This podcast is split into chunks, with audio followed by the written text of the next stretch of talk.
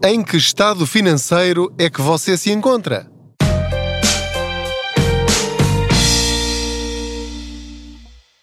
Olá, eu sou o Pedro Anderson, jornalista especializado em finanças pessoais e aproveito as minhas viagens de carro para falar consigo sobre dinheiro. Se já conhece este podcast, sabe que eu começo sempre assim. Eu eh, faço de conta que você vai aqui sentado ou sentada ao meu lado enquanto faço as minhas viagens do dia a dia aqui no carro e juntos vamos falando, conversando, embora eu saiba que você não pode responder sobre maneiras de conseguirmos rentabilizar eh, as nossas finanças pessoais. Hoje queria falar consigo sobre a sua atual situação financeira.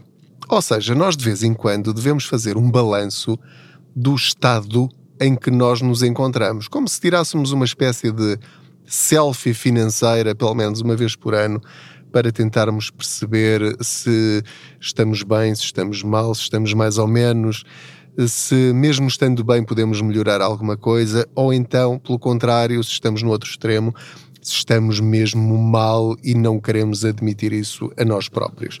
E então queria falar-lhe de quatro estados financeiros eh, depois poderíamos aprofundar e, e analisar ainda outros mais, mas de certeza que você está num destes quatro estados financeiros. Ou se quiser utilizar uma outra palavra, estádios eh, financeiros, eh, ou seja, patamares ou gavetas ou compartimentos, para, para nós conseguirmos organizar-nos às vezes mesmo psicologicamente ou emocionalmente, eh, às vezes convém nós tentarmos categorizar-nos para termos uma visão um bocadinho mais clara da nossa situação. Nós podemos fazer isso em vários aspectos da nossa vida e financeiramente também o podemos fazer. Portanto, de acordo com os parâmetros gerais de, de quem estuda há bastante tempo estas questões das finanças pessoais, normalmente apontamos para quatro categorias, quatro estados, lá está, em que cada um de nós pode estar, para além dos, dos intermédios, como é evidente. O saudável, o equilibrado, o endividado e o sobreendividado. E talvez eh, tenha alguma surpresa quando chegarmos ao endividado e já lhe vou explicar porquê. Comecemos então eh, pela primeira situação que é a ideal, ou seja, nós termos uma vida financeira saudável. Ter uma vida financeira saudável não significa ser rico e poder gastar aquilo que lhe apetece. Isso não tem nada de saudável. Isso é como ter o frigorífico cheio e uma pessoa pensar: posso comer aquilo que me apetecer porque eu tenho lá tudo.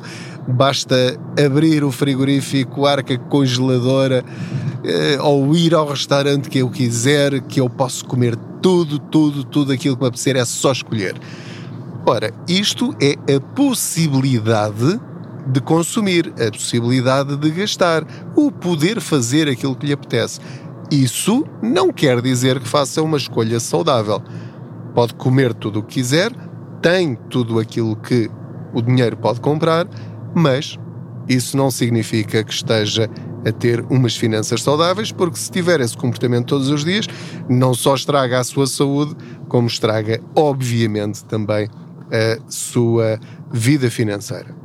Portanto, como é que nós podemos definir este estado saudável em sentido financeiro?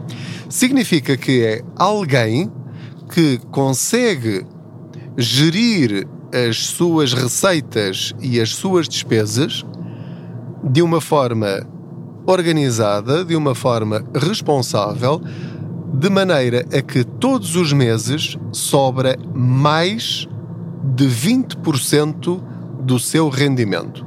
Portanto, repare que não estamos a falar aqui de ganhar muito bem uma pessoa pode ganhar o salário mínimo nacional, que se consegue reservar, acumular ou investir mais de 20% do seu rendimento, isso significa que tem uma vida financeira saudável ou que está no estado saudável quando falamos de dinheiro. E quando faz isso de uma forma regular, constante e independentemente dos imprevistos e das circunstâncias. Ou seja, por exemplo, mesmo agora, no momento em que estou a gravar este episódio, com uma inflação altíssima, com o aumento dos combustíveis, com o aumento da alimentação, com o aumento da prestação da casa e mesmo assim conseguiu reorganizar-se de maneira a conseguir manter essa poupança superior a 20%, isso é uma clara indicação de que está no estado saudável. Muito bem, isto, infelizmente, é muito difícil e é raro acontecer. Se está nesse estado, os meus sinceros parabéns. Falemos agora sobre o estado seguinte, que é aquele, apesar de tudo, que devia ser pelo menos o mais normal. Estado equilibrado significa que consegue reservar após o deve e o haver dos rendimentos e das despesas de uma forma regular e constante, consegue fazer essa poupança entre 10 e 20%. Pelo menos 10% consegue poupar. Esse é digamos, o mínimo dos mínimos, os mínimos olímpicos para quem quer pôr as suas contas em ordem. Vai ter de fazer sacrifícios, vai ter de fazer cortes, vai ter de aumentar os seus rendimentos, mas de maneira a atingir este objetivo, que é aquele objetivo médio que permite de facto começar a fazer alguma coisa pela sua vida financeira. 10%. Se ganha mil euros, tem de colocar de lado todos os meses de forma automática e no princípio do mês 100 euros. Se um casal ganha 2 mil euros no total, mil euros cada um, deveriam conseguir pôr de lado todos os meses 200 euros. É destes valores que nós estamos a falar. Alguém que ganhe 2 mil euros deve pôr de lado 200 euros por mês de lado no mínimo. Fazer isso permite-lhe encarar o futuro com alguma segurança, algum equilíbrio e sem ansiedade desnecessária, porque sabe que está a fazer aquilo que deve fazer. Este é o patamar, é o estado equilibrado. Agora vamos, se calhar, àquela que eu acho que será uma surpresa para muitos de vocês, que é quem chega ao fim do mês no fio da navalha, mesmo que não vá a saldo negativo, mesmo que consiga ir buscar sempre dinheiro ao subsídio de férias, ao subsídio de Natal, que consiga ir buscar ainda algum dinheiro ao reembolso do IRS ou às poupanças e consegue sempre pagar todas as contas, essa pessoa está no estado endividado. Ah, mas espera lá, endividado como se eu não devo nada a ninguém. Aí é que está o grande engano. Aí é que está a armadilha em que todos nós caímos e em que eu caí durante quase 20 anos. Que é achar que uma pessoa endividada é alguém que já passou o prazo do pagamento da dívida. Meus amigos, não uma pessoa endividada é uma pessoa que tem dívidas. Ou seja, é porque alguém nos deu um crédito, alguém nos emprestou dinheiro e nós estamos a pagar. Enquanto não acabar de pagar essa dívida, você, eu, somos pessoas endividadas. Portanto, quase todos nós estamos no patamar do Estado da pessoa endividada. Nós somos pessoas endividadas. Eu, enquanto tiver nós depois podemos aqui um, entrar num estado intermédio que é como é que vamos considerar o crédito à habitação? Vamos considerar isso uma dívida? Um, eu, eu poria essa, essa categoria um bocadinho de lado, porque vamos ser práticos pagar o crédito à habitação ou pagar o arrendamento de uma casa, que é daquelas despesas absolutamente indispensáveis, nós temos de ter um teto para nos cobrir, não é? Temos de ter paredes uh, onde viver com a nossa família. Portanto, pagar o crédito à habitação ou um arrendamento eu, eu, não vou considerar nesta nossa conversa, e depois podemos ter opiniões contrárias, como é evidente, um, não vou considerar isso como parte do endividamento. Mas qualquer pessoa que esteja a pagar um, um carro, que tenha dívidas do crédito, do cartão de crédito, que esteja a pagar uh, a prestações um eletrodoméstico, ou um telemóvel, ou um computador, ou seja lá o que for. Ou seja, essa pessoa, mesmo que pague todos os meses eh, essas prestações a tempo e horas, com sacrifício ou sem sacrifício, eu considero, e esta é a minha opinião, que vale o que vale, que está ou que estou no estado endividado. Dito de outra maneira, sou uma pessoa que tem uma grilheta, ou seja, eu recorro sempre a esta imagem que, que me lembro dos livros do, do Lucky Luck, do, dos quatro irmãos Dalton, com aquela bola de ferro presa à perna. Um, é, é isso que eu vejo quando olho para uma pessoa endividada. É alguém que podia estar a correr, podia estar em liberdade, podia fazer as suas escolhas uh, de outra maneira, com outros critérios, mas não. Está ali sempre preso àquilo é o que é. Portanto, veja se está nessa situação, se está na gaveta dos endividados de acordo com este critério. Ou seja, recorrendo aos exemplos anteriores, ou seja, a pessoa saudável, no estado saudável, poupa mais de 20%, a pessoa que tem finanças equilibradas poupa entre 10% e 20%, a pessoa endividada poupa menos de 10% ou nada.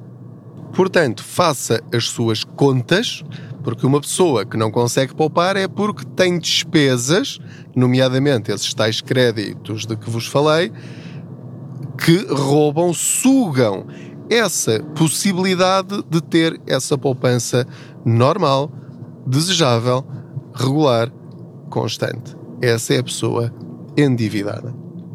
Por último, chegamos ao patamar, ao estado do sobreendividado. Dito de uma forma muito simples, e se, se, concordou com os patamares anteriores, é obviamente aquela pessoa que já passou o prazo de alguma dívida, seja ela qual for. Se tem neste momento uma dívida que não consegue pagar, ou que não conseguiu pagar no passado, em que passou o prazo, teve de pagar multas, não pagou a prestação das telecomunicações, a mensalidade, que teve de pagar aqueles 5 euros de penalização. Ou seja, estamos a falar de dívidas pequenas.